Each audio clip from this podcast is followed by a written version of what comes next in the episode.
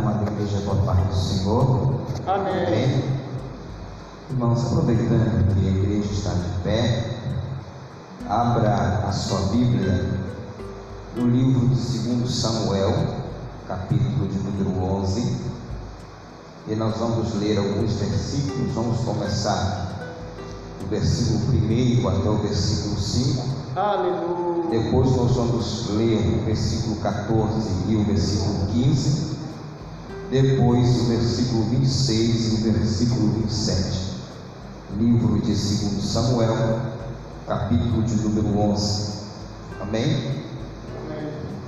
Diz assim a palavra do Senhor: Decorrido um ano do tempo em que os reis costumam sair para a guerra, enviou Davi a Joabe e os seus servos com ele e todo o Israel, que destruíram os filhos de Amon e sitiaram Rabá.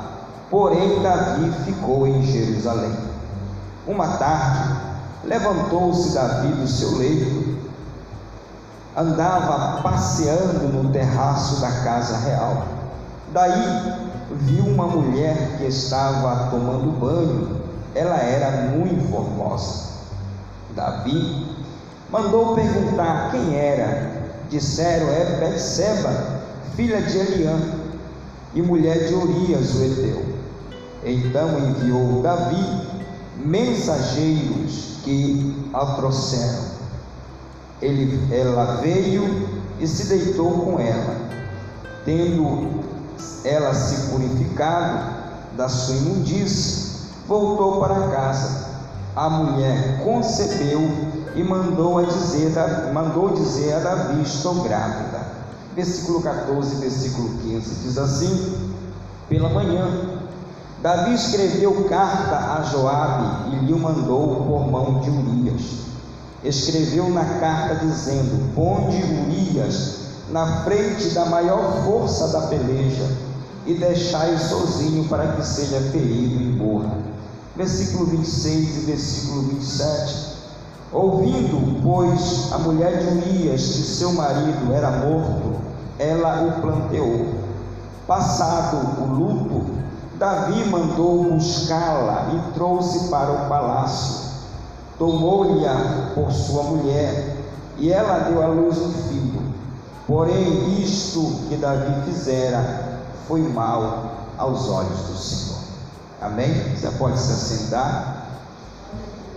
Irmãos, nós começamos na última sexta-feira abordando o tema da depressão. E eu volto a repetir e a enfatizar que este tema nós estamos abordando única e exclusivamente à luz das Escrituras. Por que nós estamos enfatizando isso? Porque há é, uma classe profissional que trata, é, mediante a ciência, dos problemas da mente do homem, do psique do homem. E nosso objetivo é trazer à luz das Escrituras esse tema porque nós entendemos que, como homem feito à imagem de Deus, criado pelo próprio Senhor, Deus tem compromisso com esse homem, inclusive de apontar previamente os problemas que este homem pode vir a ter e, é claro, apresentar-lhe a solução. Então, nós falamos na sexta-feira passada sobre uma das razões que leva o homem a um estado de depressão, a um estado de tristeza, a um estado de solidão, a um estado de desânimo, a um estado de isolamento.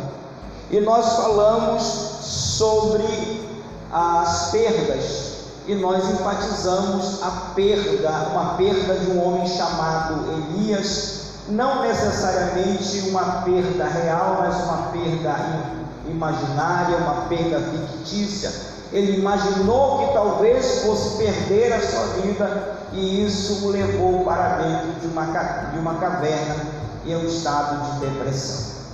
E hoje nós vamos falar, se o tempo nos permitir, para nós terminarmos, ou pelo menos avançarmos o máximo que nós pudermos, sobre a segunda razão que pode levar o homem a um estado de depressão, que é a culpa. Então hoje nós vamos continuar o nosso tema lidando com a depressão à luz das Escrituras e vamos enfatizar a questão da culpa. É, o texto que nós lemos esta noite já foi lido e amplamente, por sinal, tocado é sinal de que o Espírito Santo ele está nos conduzindo, nos levando, nos direcionando para o seu propósito. E o texto que nós lemos em 2 Samuel, segundo Samuel, segundo livro do profeta Samuel, no capítulo 11, ele vai retratar um dos episódios que ocorreram na vida de um homem chamado Davi. Os primeiros cinco versículos nos dão uma, uma breve introdução do, do tema, mostrando em que Davi tinha um exército tão bom, que Davi tinha uma estrutura militar tão boa que ele mesmo treinou pessoalmente, ao ponto de quando os reis deveriam ir à guerra, ele não foi, ficou em casa. E nesse ficar em casa nesse estado de autoconfiança, ele acabou sendo presa fácil para o pecado chamado adultério.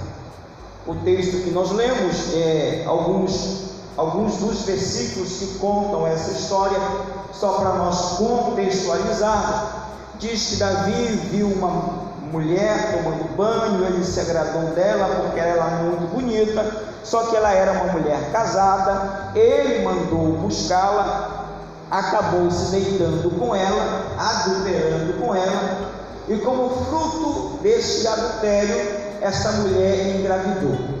E o texto que nós vamos ler a seguir vai dizer-nos que Davi, na tentativa de encobrir o seu pecado, mandou uma carta a Joabe, que era o comandante do seu exército, que mandasse Urias, e a, a estratégia de Davi era que esta vinda de Urias para Jerusalém resultasse no envolvimento físico entre Urias e Betseba para tentar encobrir o seu pecado, ou seja, o filho não era dele, o filho é, seria de Urias. Mas Urias, um homem fiel, um homem é, de princípios, de valores, até veio a Jerusalém mas não foi para casa, não se deitou, porque ele entendia que não era justo ele ter o conforto da vida, os prazeres da vida, enquanto os seus companheiros estavam no campo de batalha. Como Urias não embarcou na estratégia de Davi, ele passou para o plano B. E qual foi o plano B de Davi? Ele disse: Bom, já que eles estão numa guerra e ele não vai ceder a minha primeira proposta, Davi escreveu uma carta, selou esta carta e entregou na mão de Urias para que Urias levasse de volta ao campo de batalha para entregar na mão do comandante Joabe. Então Urias voltou para o campo de batalha, levando nas suas mãos a sua sentença de morte, sem ele mesmo saber. Bom, e a história você conhece, nós lemos parte do texto, que quando Joabe abriu a carta, ele viu o conteúdo da carta e já que era a palavra do rei, ele obedeceu. Colocou Urias na frente da batalha e ali onde a batalha mais intensa estava, que foi o texto que nós lemos, diz que Urias acabou sendo alvejado e veio a falecer. Bom, Davi pensou, Urias morreu, meus problemas acabaram. E ainda como prêmio de consolação, depois que passou o luto, que Betseba chorou o luto de seu esposo, Davi então resolveu fazer uma boa ação. Resolveu consolar a viúva, trazendo-a para o palácio e casando-se com ela. Davi pensou: meus problemas estão resolvidos, mas não foi isso o que aconteceu.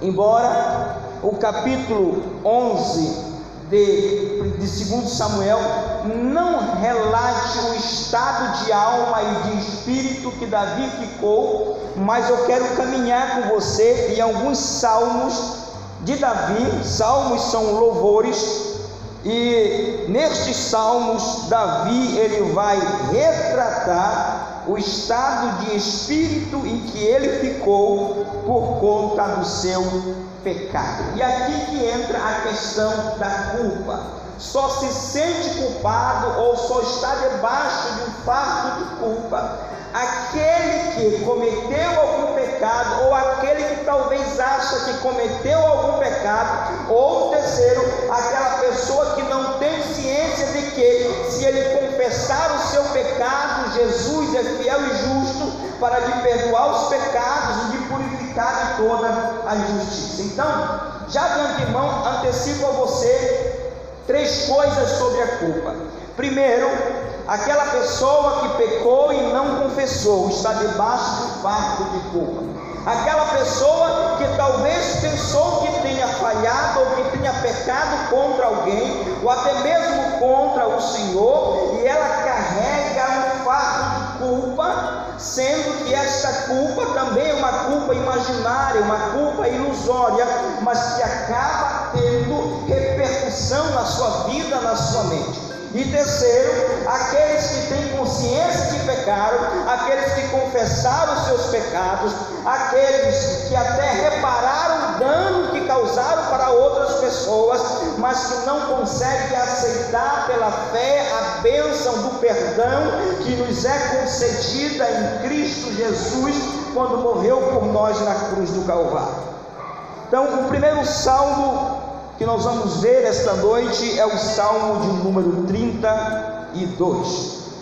Salmo de número 32. Os primeiros cinco versículos, eu vou ler esses primeiros cinco versículos e pontuar de novo algumas características ou alguns sintomas que acometem aquelas pessoas que estão debaixo do jugo de depressão, debaixo deste manto de tristeza, de solidão, desse fato de estar achando ou se sentir que está dentro de uma cova, ou que está atravessando um vale escuro, ou que consegue ver, ou que só apenas percebe o mundo por uma ótica de tristeza, por uma ótica cinza, nada faz sentido, tudo é solidão, tudo é tristeza. Então, o salmista Davi, ele começa o seu Salmo 32 cantando assim: Bem-aventurado é aquele cuja iniquidade é perdoada e cuja pecado é coberto. Bom, Davi ele vai mostrar aqui que há uma bem-aventurança e a palavra bem-aventurança é sinônimo de felicidade de feliz. Então Davi está dizendo: Feliz é o homem, feliz é aquele cuja iniquidade é perdoada e cuja pecado é coberto. Ele diz assim: Bem-aventurado a quem o Senhor não atribui iniquidade e em cujo espírito não há dor. Aí o versículo 3 que nos interessa daqui para frente. Ele diz assim: Enquanto eu calei os meus pecados, enquanto eu não confessei, enquanto eu não admiti, enquanto eu não coloquei para fora, enquanto eu guardei para mim, enquanto eu tentei esconder os meus pecados, olha o que diz o texto: envelheceram os, envelheceram os meus ossos. Então, é natural para uma pessoa que está debaixo de um manto de depressão sentir fortes dores nos ossos. Está aqui na Bíblia. A Bíblia, esse salmo de Davi, tem aproximadamente aí uns 4 mil anos, um pouco mais de 3 mil anos para 4 mil anos que foi escrito em forma de louvor, em forma de cântico. E Davi já está dizendo que uma pessoa deprimida ela sente como seus ossos estão envelhecendo, estão podres. E se isso está acontecendo, há fortes dores nos ossos. Ele diz assim: envelheceram os meus ossos pelos meus constantes gemidos. Então só geme quem sente dor. É isso que Davi está dizendo. Enquanto eu não confessei, enquanto a culpa, o fardo está sobre mim, os meus ossos se envelheceram e eu estou em constante gemido, em constante gemido todo o dia. Olha o que diz o versículo 4: Porque a tua mão pesava dia e noite sobre mim que Davi está dizendo: Eu sinto como se sobre mim, sobre meus ombros, tivesse fardo, um peso que eu não consigo carregar, que eu não consigo andar com esse, com esse peso. Que é isso? A culpa. Um fardo colocado sobre o homem. E qual era circunstância em que Davi está escrevendo este salmo? Ele está escrevendo este salmo no período em que ele havia pecado. Ele tentou esconder sua, o seu pecado, tentou esconder os seus crimes mas a sua consciência, a mão do Senhor pesava sobre ele quando todo o dia, todo o dia, dia e noite pesava sobre mim. O restante do versículo 4 diz: E o meu vigor se tornou em sequidão de estilo. O que, que é isso? Davi diz que abateu-se sobre ele um esgotamento físico.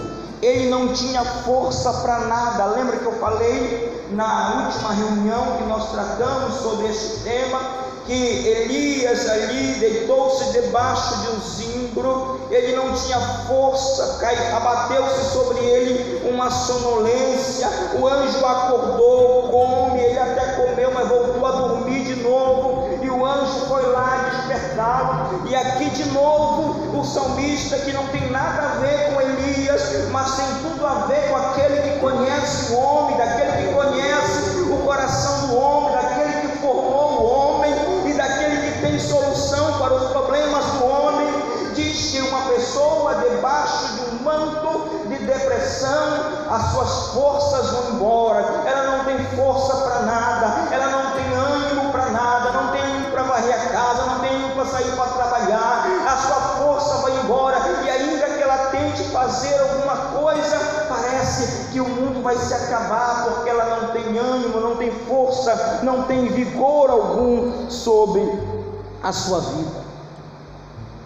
Então, este salmo, Salmo 32, parte dele, primeiros, os primeiros cinco versículos, vão nortear a situação em que Davi estava vivendo. Agora vamos para o Salmo de número 38.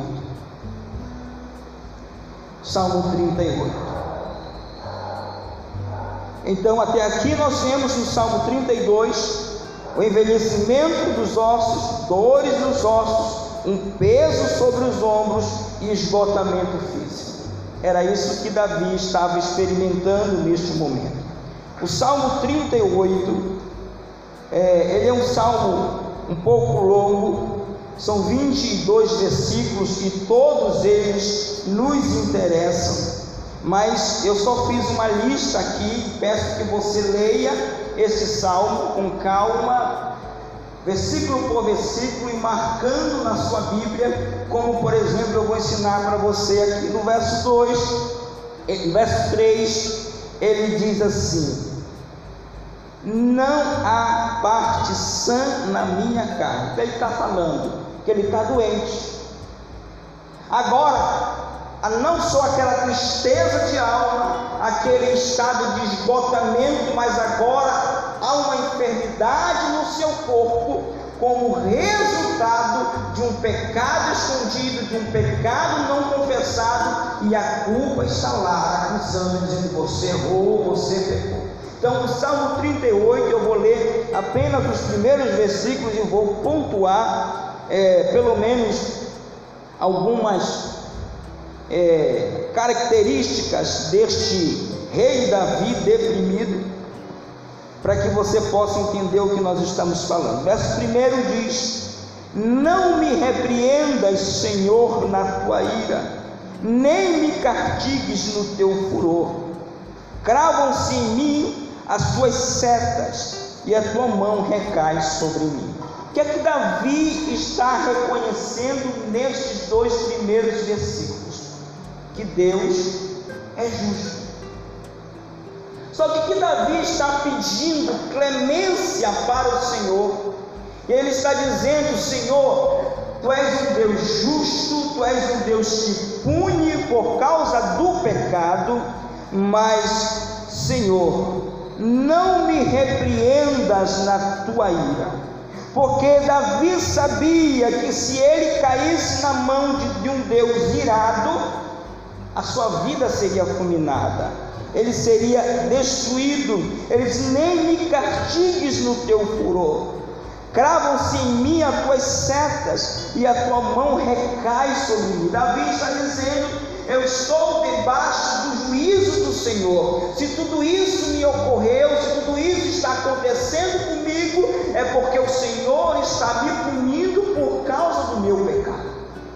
E aqui, irmãos, eu, eu toco no assunto que tem muita gente pensa o seguinte: não, irmão, Deus é amor, Deus é misericordioso, Deus é bondoso. De fato, Deus é tudo isso. Deus é amor, Deus é misericordioso, Deus é bondoso, Deus é gracioso, Deus é, é, é longânimo, Deus é tudo que você já leu sobre Ele, mas não esqueça também que Ele é justo.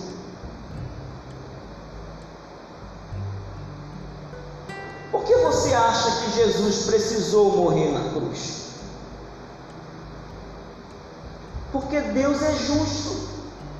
O homem pecou e o homem tinha que pagar, tinha que morrer. Deus, olhando para a terra, não viu um justo sequer. Mandou então o seu filho Jesus, Jesus Cristo, o justo, o santo, o que nunca pecou, fez-se pecado em nosso lugar. O apóstolo Paulo diz assim: que a justiça de Deus se manifesta no Evangelho.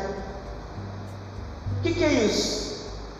que alguém precisava pagar pelo pecado, ninguém tinha condição de pagar pelo pecado, mas Jesus fez esse pecado e Deus cobrou dele a dívida que era minha e a dívida que era sua.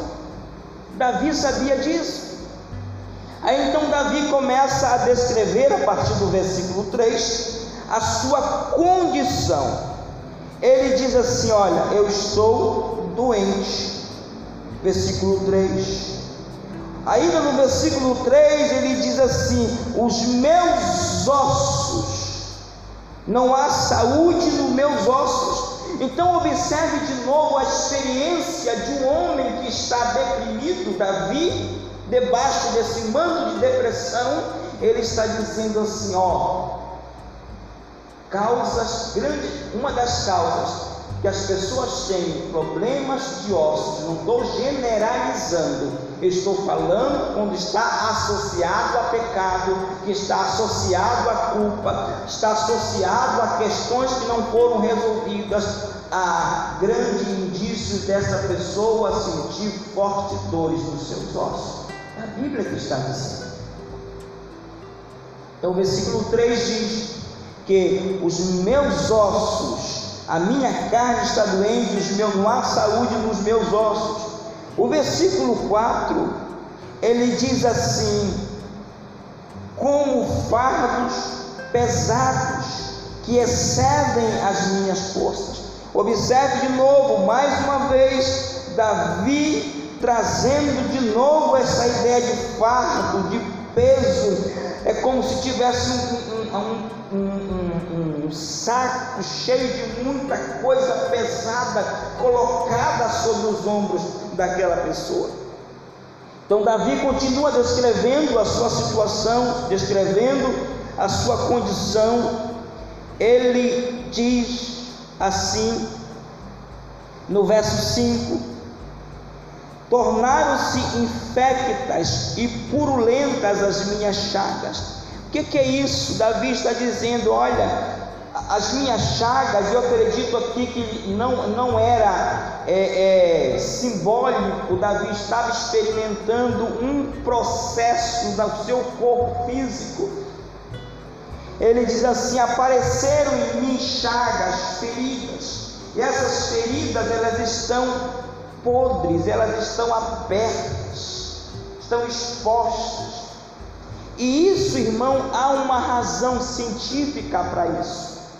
Por exemplo, você já foi no médico porque lhe apareceu, por exemplo, muitos furúnculos, muitas nascidas que ele chama, né? Furúnculos. Aí o médico olha para você e diz assim: Olha, a sua resistência está baixa. Quem já ouviu isso? Já ouviram isso? O que está acontecendo com Davi? ele está esgotado fisicamente, amargurado, triste, ele está debaixo deste manto de culpa que está o envolvendo, seus ossos doem e agora isso há reflexo no seu corpo físico, por quê? Porque provavelmente é uma pessoa que não está dormindo bem, que não está se alimentando bem, e grande parte dos nutrientes que nós recebemos, como vitaminas e tudo que o nosso corpo precisa para se manter sadio e para que haja uma boa resistência, uma boa imunidade, vem por meio de uma boa noite de sono, não é isso que dizem os especialistas? Uma boa noite de sono e uma boa alimentação. Se ele não tem uma boa noite de sono, porque o pecado não lhe deixa dormir, a culpa não lhe deixa dormir. Se ele não se alimenta porque diz que ele não tem ânimo, que ele está sonolento, que ele não tem força para. Então o que está acontecendo? Um processo de uma baixa imunidade o atacou, uma baixa resistência, então seu corpo começa a dar, dar sinais dizendo eu estou doente. Essas feridas então começam a aparecer e diz que essas essas feridas purulentas e outra tradução diz que essas feridas têm mau cheiro. Vamos em frente, irmãos, aqui que o nosso tempo corre. Ele diz é, no verso 6: Sinto-me encurvado, outra vez o peso, sobremodo abatido, ando de luto todos os dias. Olha que Davi está dizendo, mas antes do versículo 5 ele diz assim: que tudo isso era por causa do seu estado de loucura porque era para ele estar na guerra e ele não foi. Ele viu uma mulher bonita e se namorou por ela e acabou adulterando. Para tentar encobrir o seu pecado, ele mandou chamar Urias. Urias não atendeu o mandado do rei, então ele mandou uma carta e Urias acabou matando. Então, um homem que começou com um pecado de negligência, de omissão, que era para estar na guerra e não estava, passou em seguida para um pecado de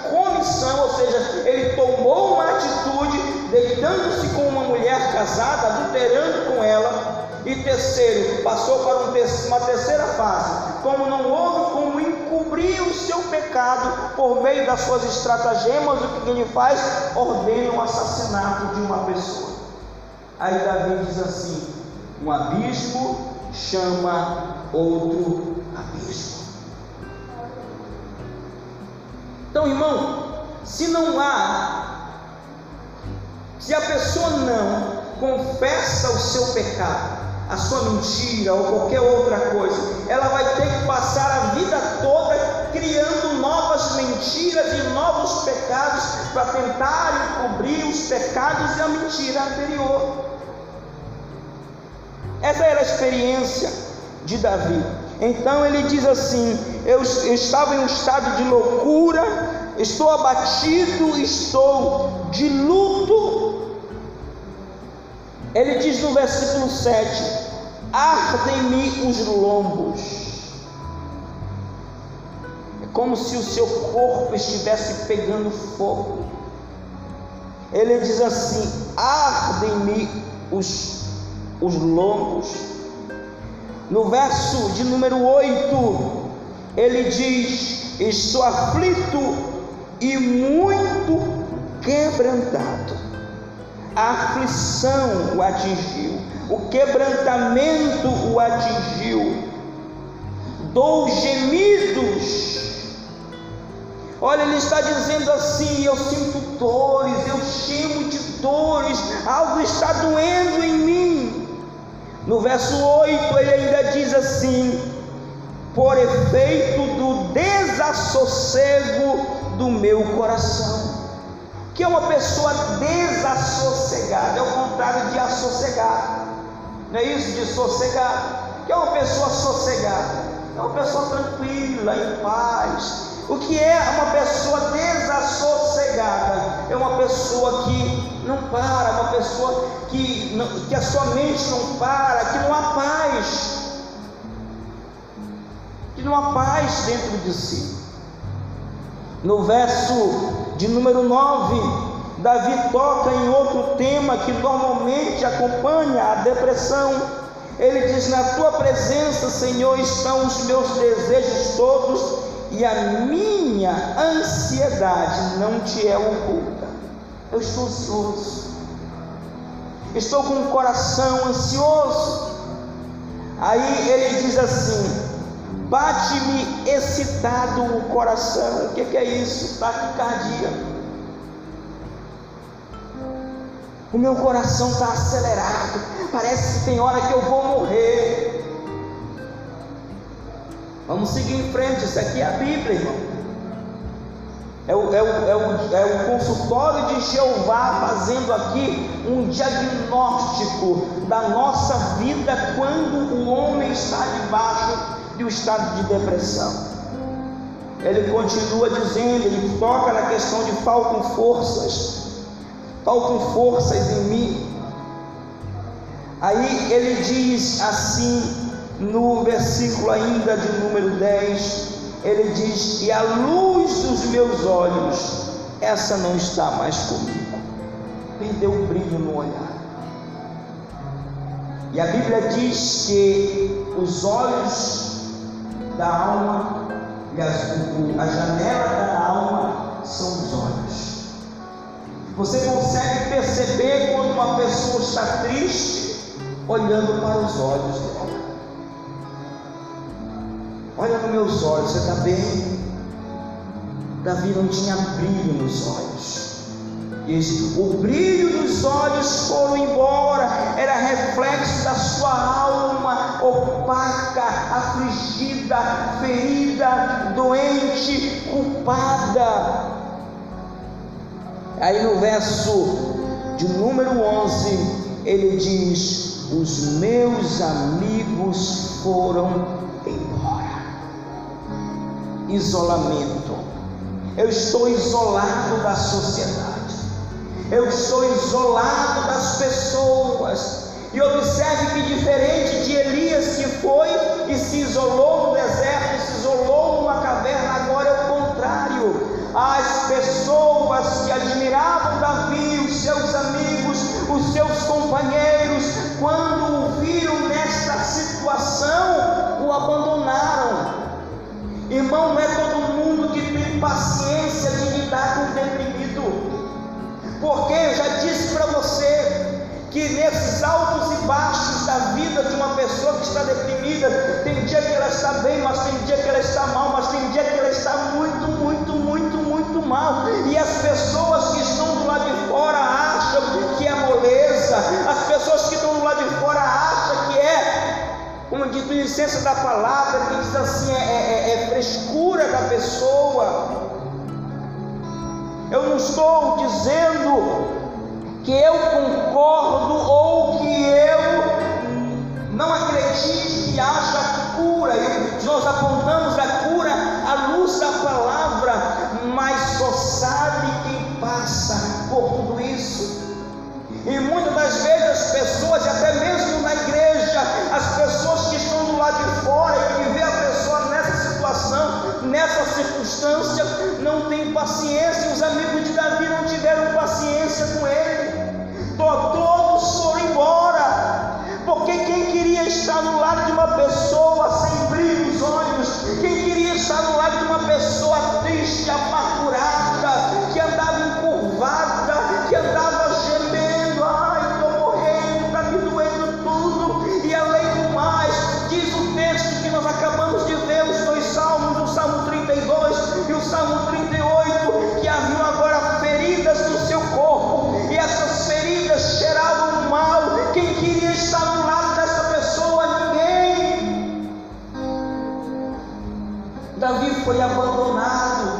seus amigos. Foi agora um isolamento forçado. Ele não, não decidiu ir para o isolamento, mas os seus amigos, seus companheiros decidiram colocá-lo no isolamento.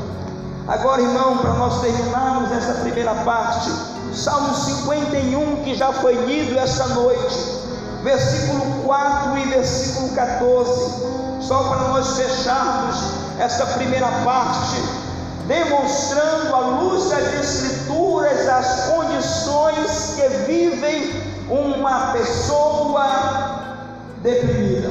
Salmo 51, verso 4 diz assim: Pequei contra ti, contra ti somente pequei, e fiz o que era mal perante os teus olhos de maneira que serás tido por justo no teu falar e puro no teu julgar. O que está acontecendo agora aqui, presbítero, com este homem chamado Davi? Como diz a linguagem popular, está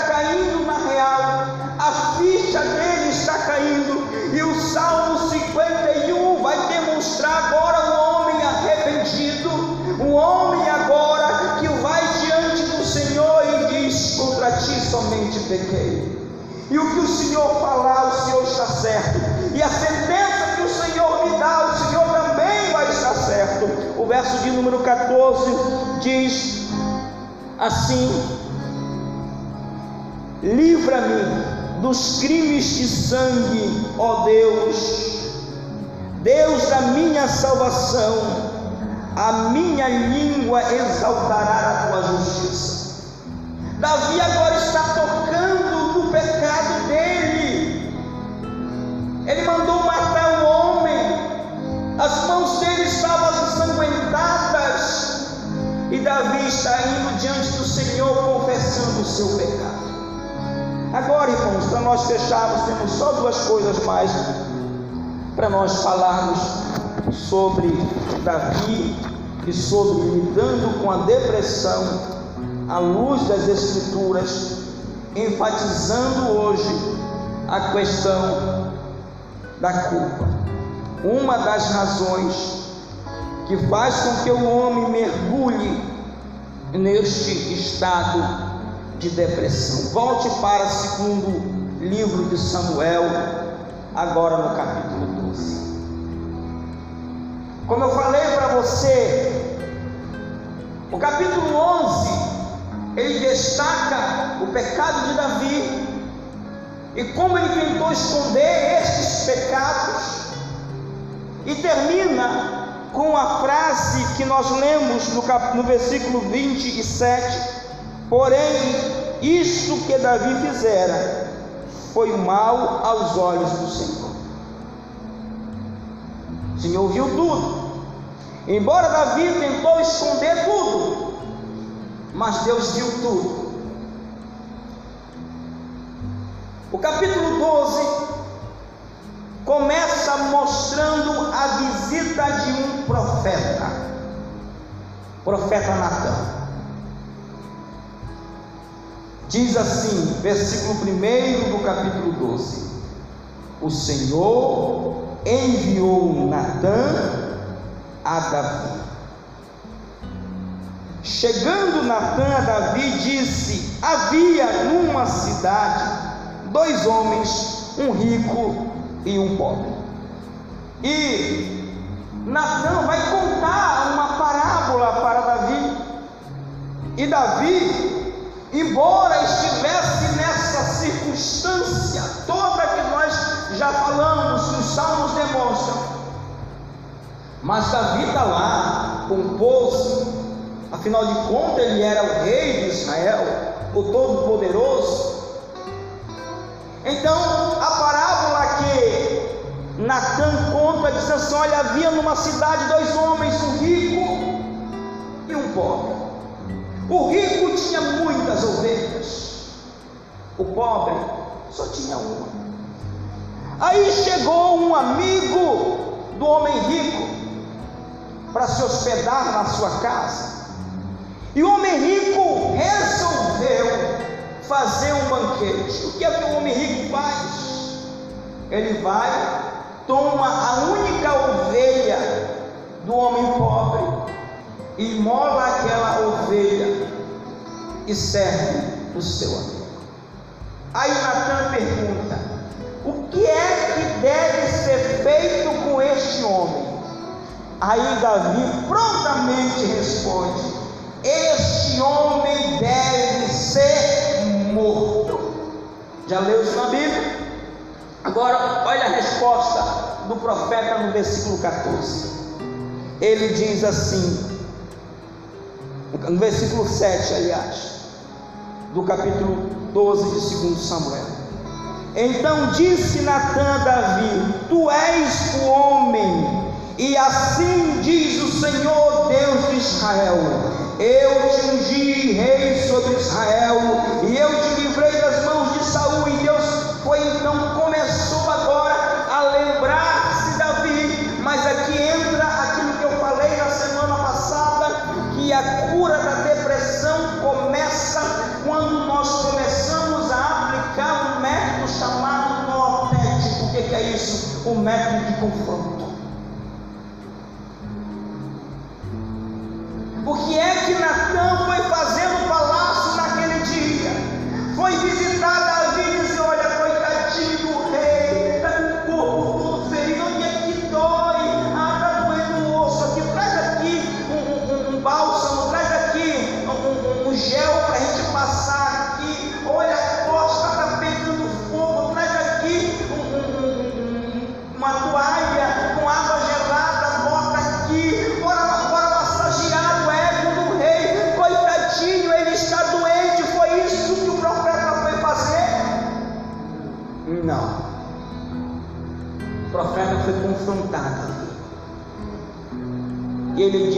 Tu és esse homem que merece morrer.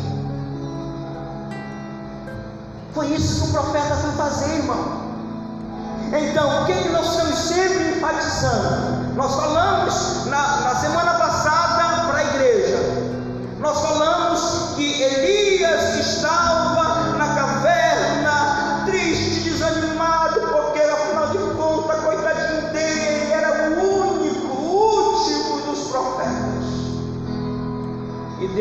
assim: Olha, sai da caverna, volta, e eu tenho sete mil joelhos que não se dobraram confrontou Elias.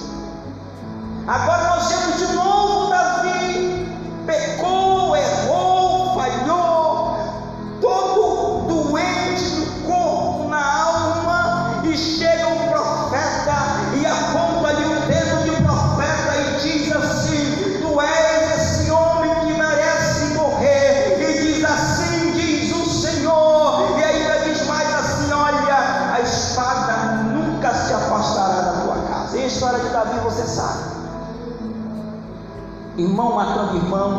irmão, estuprando irmão.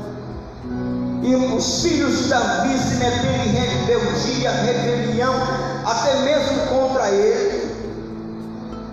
Como fruto de quê? Do seu pecado. Mas o que eu quero enfatizar aqui neste desses dois versículos que nós lemos, que enquanto Davi estava lá escondidinho, atrás do seu manto mas ele estava lá na posição dele. Mas chegou agora o profeta e aponta-lhe o dedo e diz assim: diz o Senhor, confronto. Aí que entra o Salmo 51 que nós lemos esta noite na leitura oficial. Quando Davi é confrontado, e eu já vou terminar, embora eu sei que os irmãos não queiram que termine, mas quando Davi é confrontado, ele vai aos pés do Senhor e ele diz assim, o verso 5: Eu nasci na iniquidade, e o, pecado me concebeu minha mãe. Eu tenho uma natureza pecaminosa, ele está dizendo. Eis que te comprases na verdade, no íntimo e no recôndito me faz conhecer a sabedoria. Ele diz: Purifica-me, Senhor, e ficarei limpo. Lava-me e ficarei mais alvo que a neve. Ele diz: Faz-me ouvir júbilo e alegria. É, ele vai falando no versículo 10, ele diz: ó Deus, um coração puro, renova dentro de mim um espírito inabalável. Ele diz: Não me expulse da tua presença, não retires de mim o teu Santo Espírito. Agora, o homem que tinha, que estava com os olhos sem brilho, olha o que ele diz no versículo 12: Restitui-me a alegria da salvação e sustenta-me com o espírito voluntário. Agora que Davi está mostrando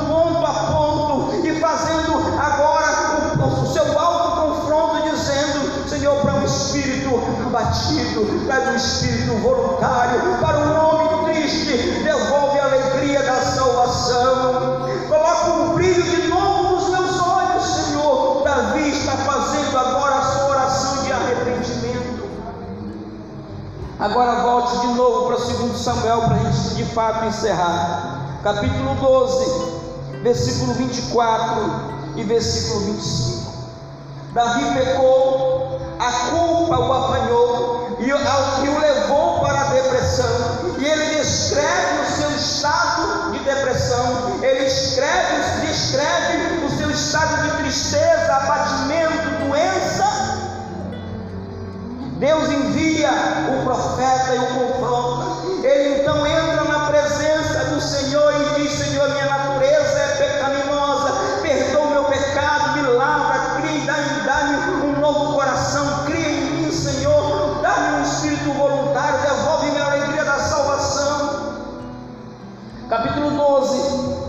Versículo 24 e versículo 25. Olha o que diz a palavra do Senhor, e isso faz parte do processo de cura. Eu não vim aqui para dizer e para apontar o pecado de ninguém, eu vim aqui sim para expor a palavra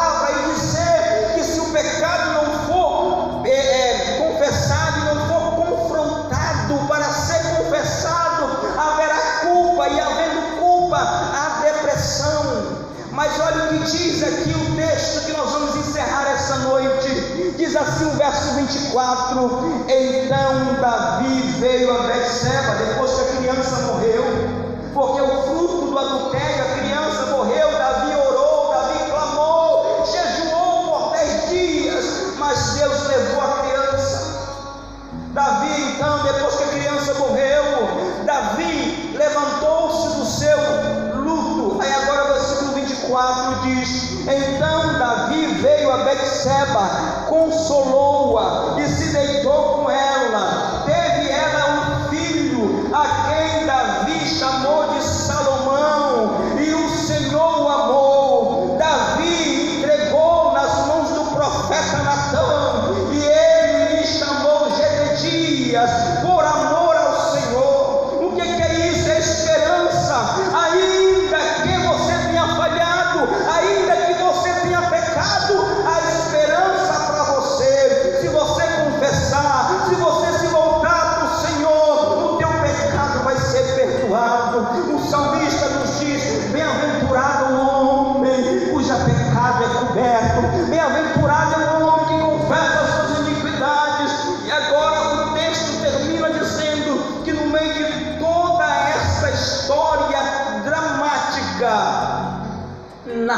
Esperança para Davi.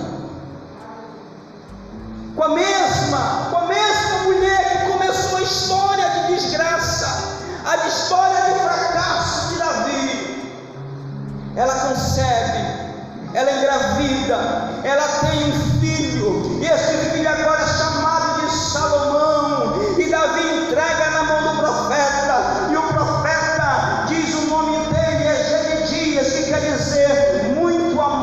pelo Senhor. E eu não preciso passar daqui a história, porque você sabe, entre tantos filhos que Davi tinha, quem assentou-se no trono como seu sucessor? Salomão. Que eu quero dizer para você que eu não posso encerrar esta palavra sem dizer que há esperança para aqueles que pecaram, que há esperança para aqueles que estão deprimidos por causa da culpa. O caminho é confesse e alcance a misericórdia de Deus. Vamos ficar de pé, irmãos, vamos orar. Senhor nosso Deus e nosso Pai, aqui está, Senhor, a tua palavra. Esta palavra, meu Pai, que é viva, esta palavra que é eficaz, esta palavra que vai onde o homem, meu Pai, não pode ir, onde a medicina não pode ir, divide alma e espírito juntas e medulas. A tua palavra, Senhor, que acaba de ser ministrada esta noite, que ela seja cura para cada um de nós.